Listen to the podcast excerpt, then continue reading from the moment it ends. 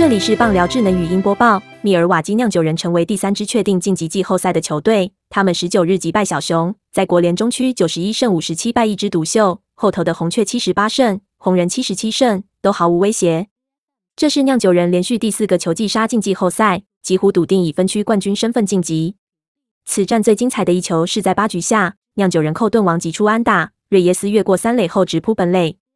这球不是平飞安打。第一时间有被一垒手挡下来，但没接住。二垒手跑过来捡球，及传本垒，捕手康崔拉斯回身触杀瑞耶斯，主审判定安全上垒。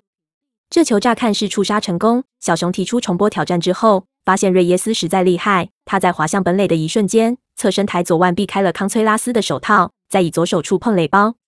主审没有争议，维持安全上垒的原判。铃木一朗当年效力洋基时，有一次是先绕开捕手，再回头碰触本垒板，至今被视为神迹。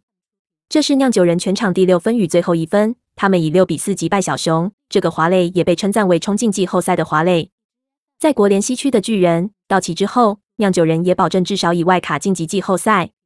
在去年因疫情的缩水球季，大联盟修改赛制，扩充季后赛席位至十六队，国联中区居然有四队晋级季后赛。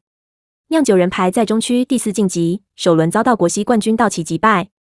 酿酒人成军至今只打过一次世界大赛，但没有摘冠。本档新闻由中时新闻网提供，卢品清编辑，微软智能语音播报，慢投录制完成。